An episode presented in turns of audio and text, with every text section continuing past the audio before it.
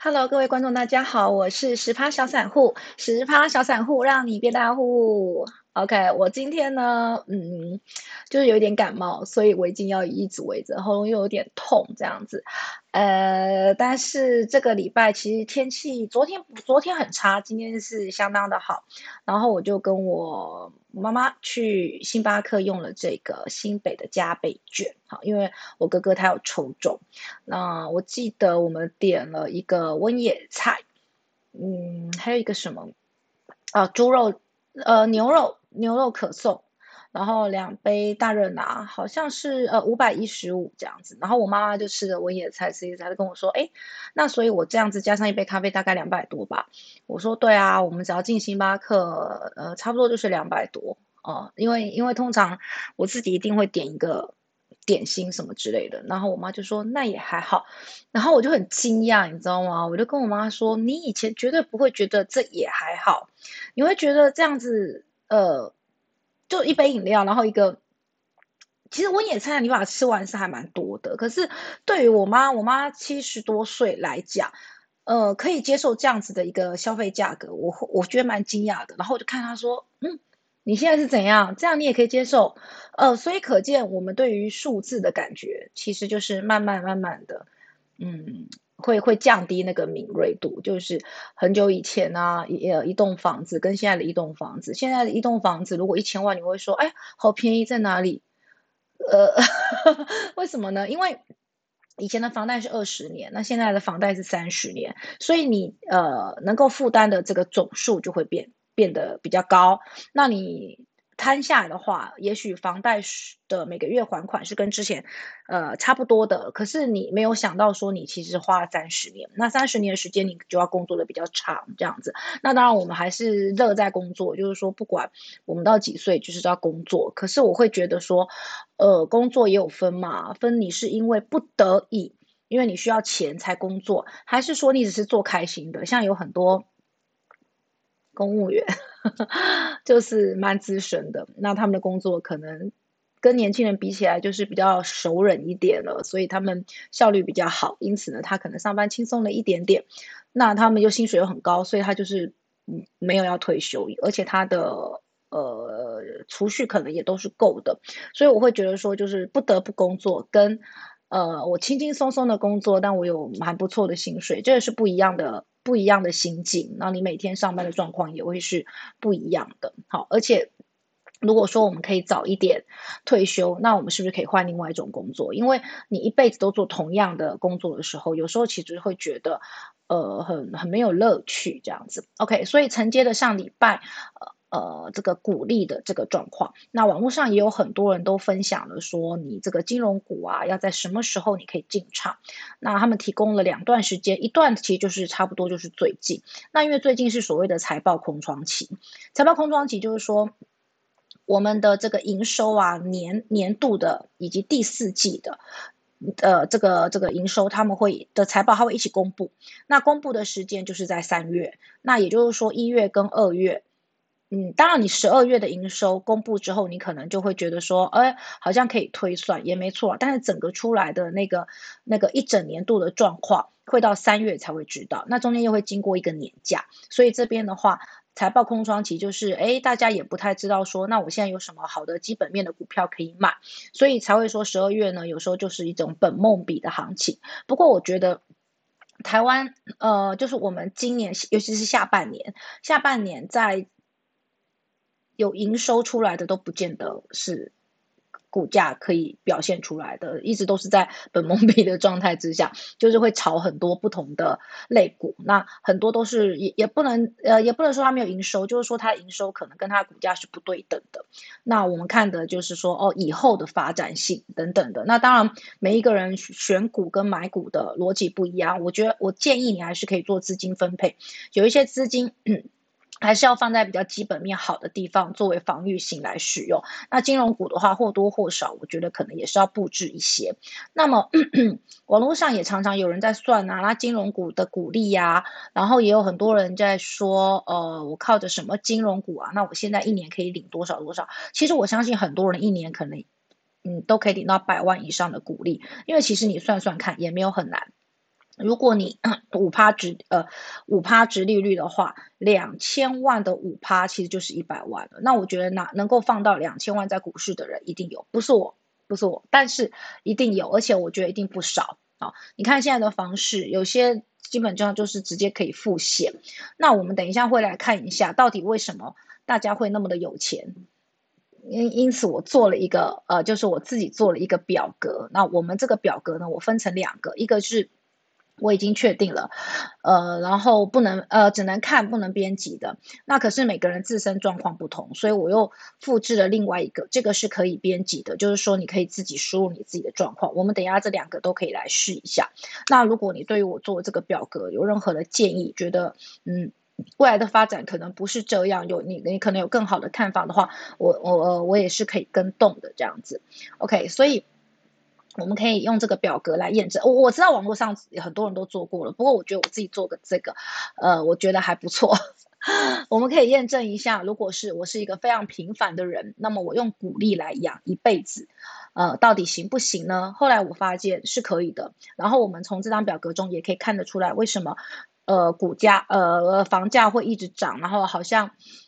买不起，我后来发现其实好像买得起。OK，那我们就赶快来看这个表格。我先把我的视窗缩小一下。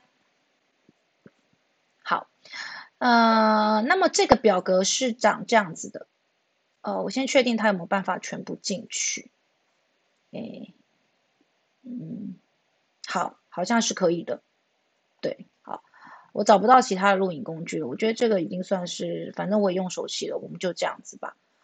哦，OK，嗯，好，不要太冒险，我还是把它拉近了一点点好了，免得左右两边看不到。好，那这个表格就是鼓励养我一辈子，到底行不行？那我也欢迎大家呢，可以做分享跟转载。那请注明一下出处。另外，这个呢是。可以编辑的版本，我们等一下也可以用这个版本来试一下。好，那这个版本我先做说明。第一个就是呢，我们先假设你呢今年三十岁，然后今年就是呃，我我我不需要二零二一，我用二零二零，因为我想说一个整数比较好算。好，三十岁，然后你二零二零，然后你想要存股，那一般人都说金融股，所以我这边采取的是金融股。你之后也可以换算成用用其他你你自己喜欢的股票来做一些。替代，那么我这边采用的平均年所得呢，这个都有新新闻来源的，它采用的就是也是二零二零年平均的年薪，因为二零二一的资料还没出来哈，呃，所以我为什么用二零二零？因为大部分年度的话，我们现在抓得到都是去年的。好，那很快的今年就会出来的。他说呢，呃，平均年薪是年薪是六十四点一万元等等的哈。那去年因为有疫情嘛，所以调薪比较低。那我们现在就。采用的话，就是 假设你的调薪，其实一般来讲调薪应该都还不错啦。就这几年台湾经济不错，可是我们往后呃，就是预预测这个人二二零二零年三十岁嘛，那所以他到八十五岁的时候是。二零七五年，好，所以我们就假设说台湾后面的发展情况没有像这一两年这么这么强，因此我们的调薪是百分之二，所以以下的每一格都会增加百分之二。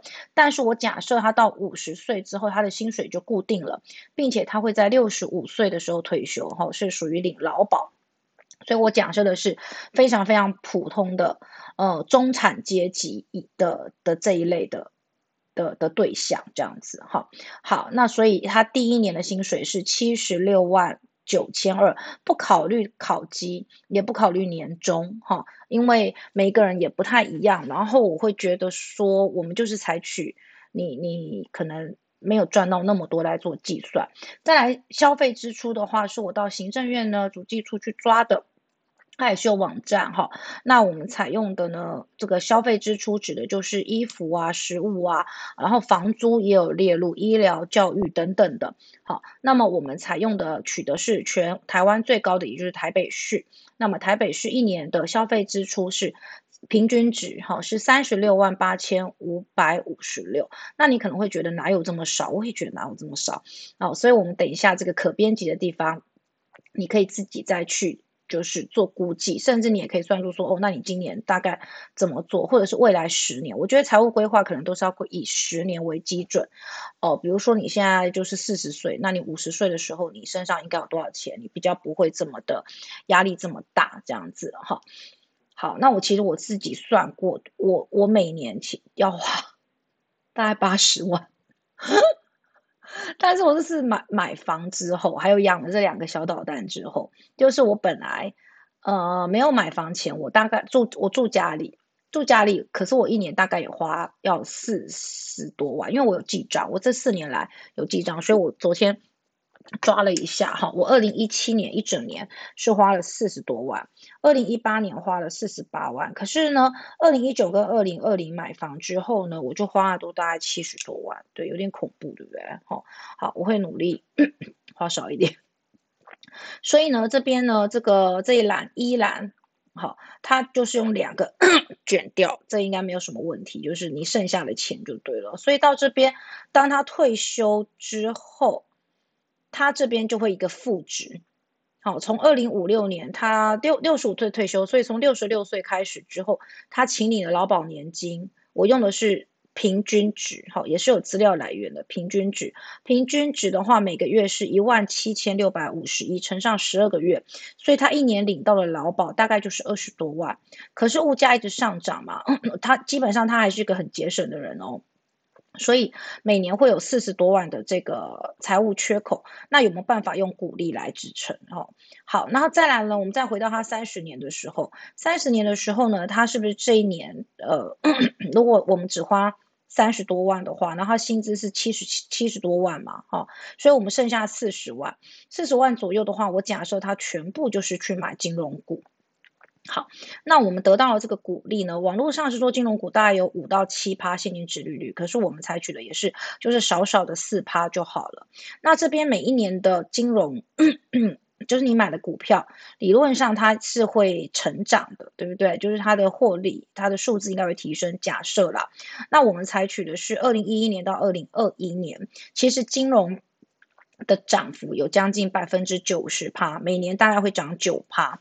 可是呢，涨九趴呢，有点嗯太多了。所以呢，呃，有有时候甚至是负的。所以我们采取的呢，我我我本来是想说，哎，那我就保守用个一趴两呃两趴三趴这样子。后来我想想，我们可能可以再做更保守一点的预估。好，那么于是我就是采取的就是我们刚刚讲的消费者物价指数，这十年来平均值是零点九六。那我们。当然，今年是蛮高的。我们也可以预，你也可以预测说，往后也许都是两趴之类的哈。那如果我们消费者的这个呃消费者物价指数是两趴的话，其实是很可怕的。那你你就必须假设我们金融应该也是，因为当我们通膨比较严重的时候，我们的股市的数字就是通常也是上扬的。好，那那也就是说，那金融的话也是同时上扬，也他们也会呃，就是银行这部分也是会赚钱的。好，总之这两个呢，我采用的就是说，我的获利率零点零点百分之零点九六，跟这个什么一样呢？跟这个，哎，跟这个什么一样？跟我们的消费者物价指数是相抵的。哦，我这边乘错了，零点零零九六，难怪有点吓吓人，有点多。好，这但数字是对的，好，数字是零点零零九六，那这这边这边说明的地方少了一个零。好，然后我们鼓励采取的是四趴，所以我们看第一年，第一年的话，它剩下四十万，那我全部拿去买股票，买金融股，四十万，我第一年可以拿到一万六的股利。好，然后第二年三十一岁，三十一岁你当年度还是省吃俭用有剩钱，对不对？也是剩下差不多四十万左右。然后这时候我们假设把去年的这个投入的四十万，加上股利哈，四十一万六，他们中间得到了一个零点，诶多少？零点九百分之零点九六的成长哈，百分成长嘛，所以是乘上一点零零九六，那乘完之后再加上今年度的剩余哈，所以公式就是在这边，去年的股票加上去年的股利，获得了百分之零点九六的成长。然后加上今年存下来的钱，再度去买了金融股。好，所以我们金融股就是你目前手上第二年的话，全部买金融股就会八十三万。好，那你一定会觉得这太乐观了，没有错。我们等一下呢，呃，就是说这个人赚的钱不错，而且这个人省吃俭用。我假设的就是他不不结婚也不生小孩。那如果你结婚的话，你的伴侣要有工作能力，好，不然你的伴侣花掉你你一个人花，你赚七十万，你的你一个人的基本开销就是四十万的话，那你加上伴侣，你这今年就是零嘛，对不对？如果他不工作的话，那所以我这边假设是他有工作，那他有工作的话就会更好，因为你们到时候买房是可以买同一间，对不对？嗯，所以你就可以自己调整的意思。好，那是只有一个人。那所以到第三年的时候，他其实他的资产就已经有百万了。好，然后我们现在工作了十年之后呢，在第三十九岁的时候，你就会有五百六十八万的市值。那当年度你会得到二十二万的股利。然后呢，四十岁那一年呢？你会剩下，就是你又赚钱了嘛，而且你的薪资成长了，你的薪资已经成长到将近九十万了，然后你扣掉你当年度剩下的钱，你就剩下五十多万，五十多万加上你现在把股票都卖一卖出清了，好，出清之后大概有六百万，六百多万，六百多万的话就是你四十岁买房，就跟我们的那个。央行总裁一样，四十岁买房，然后呢，因为你是单身，所以你买的是一千两百万。那我刚刚有讲，如果你的另一半有工作能力的话，你们现在两个加起来应该要，应该要有千万的股票。那千万的股票的话，你们就可以买到更好的房子。只是当然后面的负担就是两个人一起。好，那现在你只有单身，所以你买的是三十平四十万，那你就会说，好，那十年后的房子。一平可能不是四十万，你你呃，我们现在今年已经不是了，今年你不能买在这五个区域，这五个区域都要四十万，就平均值来讲，好，那也没关系。如果十年之后你一样还是买一千两百万，只是你买的可能是一瓶五十万，那一瓶五十万的话，你就是买二十几瓶，一个人住还是够的，就是扣掉公社还有十几瓶也还是够的。所以为什么他会觉得说你负担得起？因为同样的总价，可是他给你的平数越来越少，然后你就会发现说，哎，好像也还够了，我也还够住了，因为一个人的确，嗯，是不用住到真的很大的地方，对不对？好像我一个人住这样三十平，有点奢侈，那他呢也是有点奢侈的状况啊，住起来，呃，一个人是算是还不错哈。那如果说到时候房价涨，就买小一点，可是我们一样买的是一千两百万的，一千两百万的话。你现在身上加今年有六百多万，六百多万的话，头期款支出五百万，贷款呢七百万在这里，啊，贷款七百万，另外你还有六百多万，你剩下一百多万呢，做简单的装潢，然后买一些家电，然后采取本息摊还三十年，这时候你四十岁嘛，所以你要七十岁的时候，你的房贷就会缴清，就会缴清，其实也很老了。好，固定利率呢是百分之一点五，每个月呢缴。两万四千一百五十八，所以这个为什么我用红色？因为你把你这一年本来要有六百多万嘛，但是我们我们把它花在房子上了，所以你今年就是花光了所有的积蓄，在四十岁的时候把你所有的钱都拿去买房了。所以四十一岁呢，我们又重新再来。那四十一岁的时候呢，你一样薪水啊九十几万。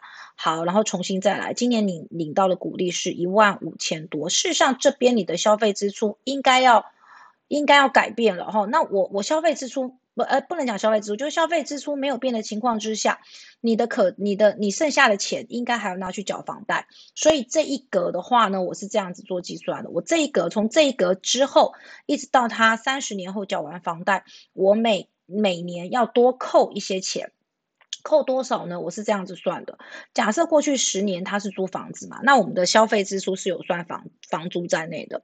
那你你你租的房子是每个月一万一啊？以这个就是过去十年，他说台北市租，我用的是台北市。台北市租，因为你租屋你可以租比较近的嘛，那你就是在台北市消费嘛。所以这个时候呢，呃，你每个月的一万一。已经扣掉了在那个消费支出里，但是你支配所得还会再变少，因为你要缴房贷。那你房贷是两万多，但是你以前本来一个月就是付一万出头在租金上，因此你现在每个月的负担就是再多个一万三左右。好，那这个随着你买的房子也会更高，所以等一下我们这个可编辑版，我们还可以做很多种跳动，你就会发现，难怪他们会说复利是人类的这个第八大呃奇迹。世界奇迹啊之类的，因为真的很可怕。然后再加上呃，消费的行为哈，我们等一下讲好了。所以呢，总之从这里到七十岁，我每一列的可支配所得，就是每年我会再扣掉十五万多这样子哦。所以这里开始就扣掉十五万多，然后每一年都是，也就是说你每年不会剩下那么多。然后五十岁月薪停止成长，所以你看我的房贷在这边缴完了之后呢，后面哎好像。负担又比较轻一点，可是后面你已经不赚钱了，因为你六十五岁就退休了。好，那总之我们再回到四十一岁买房之后，又继续开始存钱、存股利。好，然后开始存存存，存到五十岁哈，月薪不增长了，这我们刚刚有讲过。但是我们的消费的这个通膨会持续，对不对？所以呢，我每年存下来的钱，就是可支配所得，投入股市的钱会变少。好，但是股利。变少还是在投入，所以你的股利有一直增加增加。等到你六十五岁退休那一年，你每年可以领到的股利其实有将近九十万，然后你还有一间快要缴完房贷的房子。好，然后呢，呃，这个退休了哈，请劳保了，请劳保这边的钱是不是开始出现缺口啊？你还在缴房贷嘛？出现缺口怎么办呢？所以这时候你就要用你的股利。每年的股利，现你你六十五岁那年领九十多万，对不对？那你每年的股利就要拿来花，花完之后其实还是有剩哦，只是你你的股利没有领到九十多万这么多了，好，可是呢，因为你有剩九十多万的股利，你省着点花还有剩，剩的时候你再买再继续买，所以呢，如果你活到八十五岁，那当然你如果活到七十几岁，那就假设你只活到七十岁，刚好缴完房贷。的那一年也还不错啦，对不对？你现金还很多诶所以你缴完，你到八十五岁的话，八十五岁死亡，股票的总市值会有五千万。那这是在省吃俭用的情况之下。现在呢，这个呃，我我会把它分，就是今天的贴文八点的贴文，我会把这个链接放进去，然后我也会放在我的粉砖里面，这样子。好，那我们现在把它关掉，我们来做这个可编辑版。可编辑版的时候呢，我就会告诉你，这个如果通膨啊增加，因为这个是可以动的了哈，就是你们可以，你们也可以动。如果我通膨增加，就是上面的我都不改了，我就直接改这个数字好了哈。通膨增加多少呢？通膨假设每年都是两趴，很可怕，一点零二。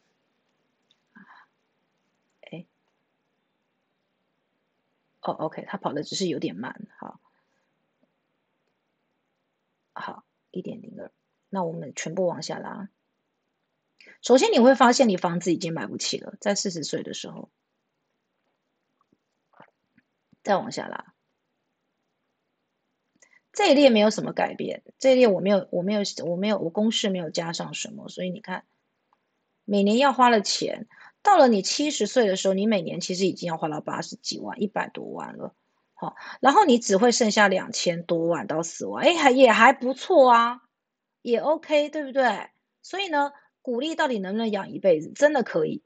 好，那也就是说，其实最重要的地方，应该除了通膨之外，还有你本身的消费行为。你看你消费行为，呃，三十岁的时候一年花三十多万，其实很多年轻人就已经做不到了，就是你扣掉。房租有时候又要住比较好的哈，一万多，那你你你全部扣掉之后，像我来讲，我自己一年可能就是要花四十几万，在我年轻的时候，然后老了之后，所以所以所以我鼓励存的其实也是慢慢的啦，哈。那接下来就是万一我们再改个数字，就是万一你的金融没有，就是金融的这个股票。是没有增长，我们也不要说没有那个没有没有，呃，就是还赔，呃，赔是有点惨一点，对不对？那我们假设它就是没有成长，好，没有成长，我就只是单单把它加进来，那我乘上一，好，那乘上一，这边也乘上一，好，那你就会发现，第一个房子又要延后几年才买，因为你这时候缺口有五十几万。然后到这的就是你要买便宜一点的，或者是往后，我我我这边的话，我公司再往后就会有点麻烦，因为我没办法直接往下拉，因为这几这个这几年人生都有发生变化，所以你要根据你的状况，这个可编辑版你就是可以去使用，这样子哈。那我现在先把它回到最最初的那个状况，这样子每一个人在使用的时候，请你呃，请你做什么事情呢？就是请你可以先复制。然后复制之后，你再去做你自己本身的这个更改，好，就是不要直接在上面更改，直接在上面更改的话，大家就呃，这到最后就会非常非常的混乱，好，所以希望大家都是可以先复制复制走，然后依据这或是你把它下载，好，下载完之后再去做处理这样子。那另外也有我自己的个人版这样子，好，所以呢这边可编辑版，我怎么好像没有办法再继续往前一步了？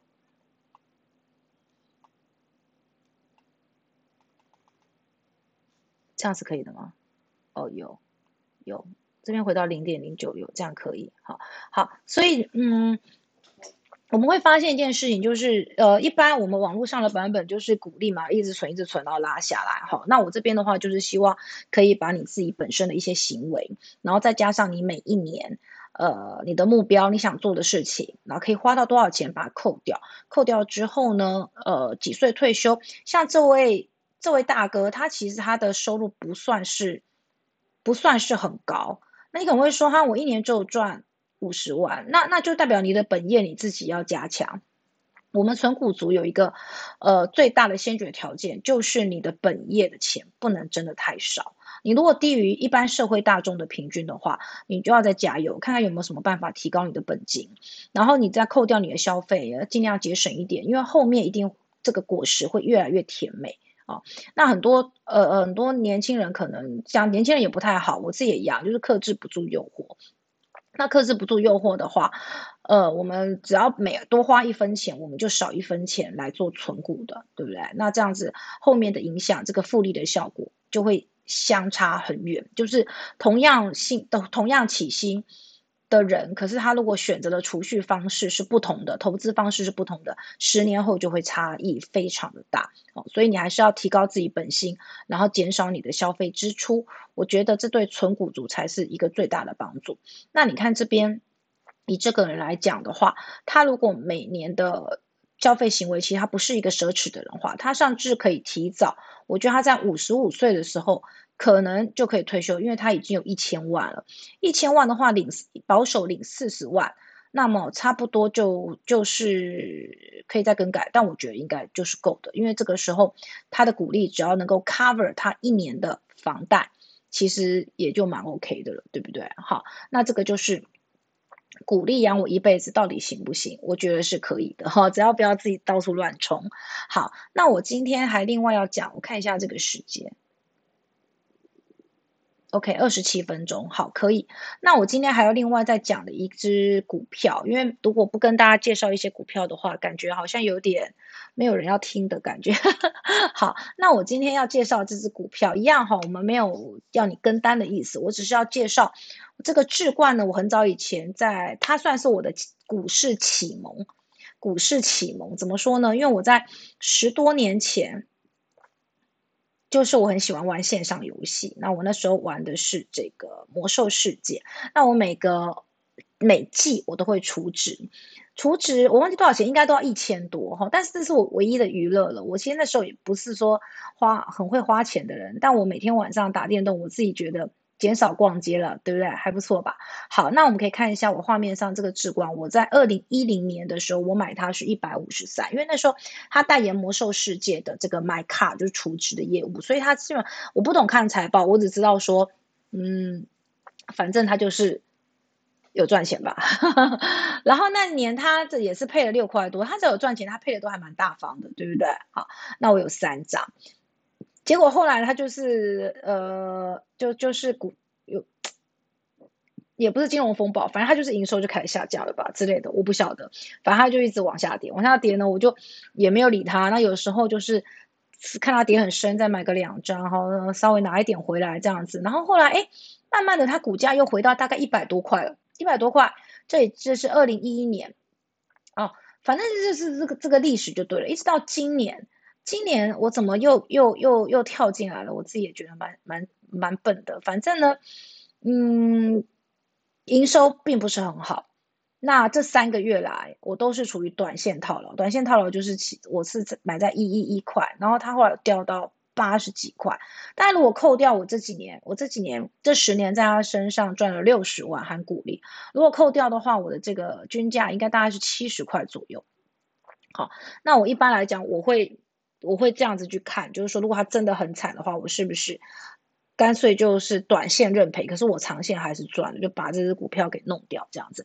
然后我最近发现，哎，它竟然动了，因为我一直有就是有钱卡在那边嘛，然后我想说，哎，算了，无所谓啦，反正它每年都会配息嘛，虽然有时候配的很少，一块两块的，明年应该配的不会很好，但哎也不一定，因为我我等下跟你讲，我听到了。就听到一个消息，好，那你会发现在上礼拜它突然动了啊，因因为什么呢？因为有一只股票叫做 Oh My God 嘛，对不对？那那 Oh Oh My God 这个你可能就是听说它的这个子公司这个欧付宝，反正就是很赚钱，然后然后大家就想到说，哎，我们是不是今年忘了炒游戏股？赶快来炒一下。没错，我觉得是被炒作的哈。那被炒作的话，没想到我自己手上也有一只。哎，有跟上元宇宙的题材股，我自己都不知道，因为游戏股嘛，对元宇宙买来做什么？当然是打游戏啦。所以大家觉得说，嗯，游戏股，哎哎，不行，应该要炒一下哈。所以呢，这几天它就这样子起来了，从一下子从多少，嗯，九十多，是上它之前那个就大盘比较低的时候，你看它跌到八十几块，我真的是。懒理他，眼睛一闭，不想理他了。好，然后呢，又回到九十几，哎，然后又下去，哎，到上礼拜，噔噔噔，回到百元了。那我想说，哎，怎么这么神奇？好，然后我我在下班的时候听到一位分析师啊，是她比较特别，她是个女生，啊，嗯，OK，她就跟我说，呃，其实上这件事情我本来就知道了。她说，嗯，我们最近有一只游戏股啊，那它呢还有一个二十几亿的营收要进来。然后呢？那你们大家也知道，最近呢，欧付宝啊，哎，是叫欧付宝还是支付宝？因为我没有用。然后他就说，那个炒的不错啊，那那个已经很高，大家就不要追啊。那另外还有一个支付科技，你们知道是什么吗？那他旁边那个小鱼就说绿界科技啊，他就说哦，还有啊，然后说哦，是蓝星科技。哎，对，没错，因为智冠智冠呢，它就有蓝星科技的持股，这个我很久之前就知道了。然后那时候我就是因为这个，所以我有加嘛，然后就被套牢了。嗯，好。没想到他竟然有，竟然最近又被炒起来了。这个往前有一个这里啊，蓝星科技等等的哈。这个你看七月二十三，所以我在七月二十三的时候，我看到这个新闻我就买了，结果没想到它后面一路掉一路掉。哈，不重要。总之那个分析师呢，你知道分析师他们都是有很多消息的，他就说接下来他有一大笔账会入来，但他没有点名是他，可是他说蓝星科技，我就知道。就是我这一只了，就是我了。但是我现在还套牢了。你现在进来呢，我不知道会不会被套牢，但至少你买的比我低。好，但是我们可以看一下它的这个 K K 线。好，这个 K 线图呢，你可以看一下，它这几天都是量价齐扬，就是当你的呃股价上升，然后你也是带量的时候，这是最好的事情。而这一天就上礼拜四，它是跌的哦，跌的时候量缩。跌的时候是量缩，这代表什么？这代表是好事，这代表呢比较少人愿意卖出。然后昨天又稍微上升了，只是它收的都是上影线，这个有点不太妙。不过呢，在这种群魔乱舞的时代，上影线就上影线，也很容易就立刻又有了，它很难讲。礼拜一我们可以再看，再再关注一下哈。然后另外呢，外资呢有时买有时卖，不过呢。进出比之前勤劳很多，勤劳很多，因为之前很少嘛，对不对？哎，礼拜呃十七号的时候竟然大买了一百三，这这这这只股票就是外资的一百三十三张，对这只股票而言叫做大买，然后楼资也增加了，好，所以下礼拜有戏看。我已经在车上了，不过我还是要强调。我买了比我买了呃就是比较高，我现在是在等解套，等大家来呃载我下车，带我下车。好，那你现在买的话是比我便宜，但是投资自负哈，我不知道他还会洗多久，也许他下礼拜呃你买进之后他就在那边洗哈，有时候散户一上车，法人就不喜欢抬轿了，他就会觉得嗯。我干嘛抬轿呢？对不对？好，那我们来看一下它的本意比和流图哈，所以你就自己看看。总之，它最近就是在炒这个元元宇宙的概念，然后再加上这个支行动支付的呃这个刷卡的这个支付的概念，然后还有还有它那那个那位分析师说还会有营收进来，这个是我们不知道的消息，你就就看。确不确定了哈，但是因为他没有报是这一次，可是我知道是这一次。那我在想，下礼拜如果它真的涨了，我们可以听到时候再听听那位分析怎么说。他一定会说哦，我们嗯怎样怎样，你看是不是赚了几根涨停？哎，涨停，这只股票很久没有涨停了。好，那现在它在本一笔的河流图里面呢，还算是下方哈，紫色就是十四倍的价格。那这只股票最好最好的地方是几倍呢？是可以到十九倍的价格哈。那我个人认为，因为毕竟我已经是被套牢的人了，所以我可能会在。如果他有幸可以到这个蓝色十六一百一十四块哦，我就要走了，因为我想要把呃一些资金回收拿来做什么呢？我想要拿来开始再布局一下金融股哈。就是我做那个鼓励的表格之后，我就发现说，哎呀，没事在那边冲来冲去干嘛？真的应该听老一辈的话，我就死买金融股就对了，对不对？那你看这样子我。省吃俭用，我稍微省一点复利再投再投入，哇！我走的时候居然有几千万哎，想想也觉得蛮爽的。好，那嗯，这个是我这个礼拜要介绍，但是这只股票它的上下波动是比较大的，请大家就是自呃自自己判断好吗？好，那么嗯。那我再统整一下，我今天做的这个表格呢，就是希望你可以根据你自己本身的状况，你可以用可编辑版，然后去做。然后你已经买房了，你把房贷扣掉，你还没买房的话，你就可以根据这个表格来看看自己大概几岁的时候可以买大概多少的房子。那我觉得统治呢就是缓步，那不要太急。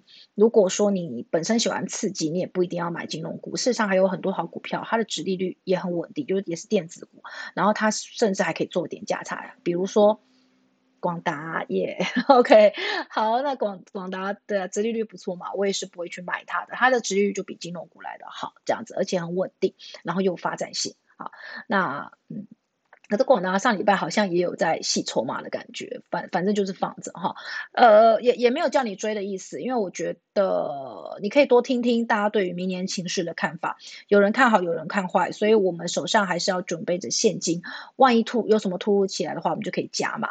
我没有说逃哦，我是说加码哦，因为对于后面的两三年的半导体产业，我基本上我个人也还是非常看好的。OK，好，十趴小散户让你变大户，我们就今天就到这边，下周见，拜拜，祝大家操作顺利，拜拜。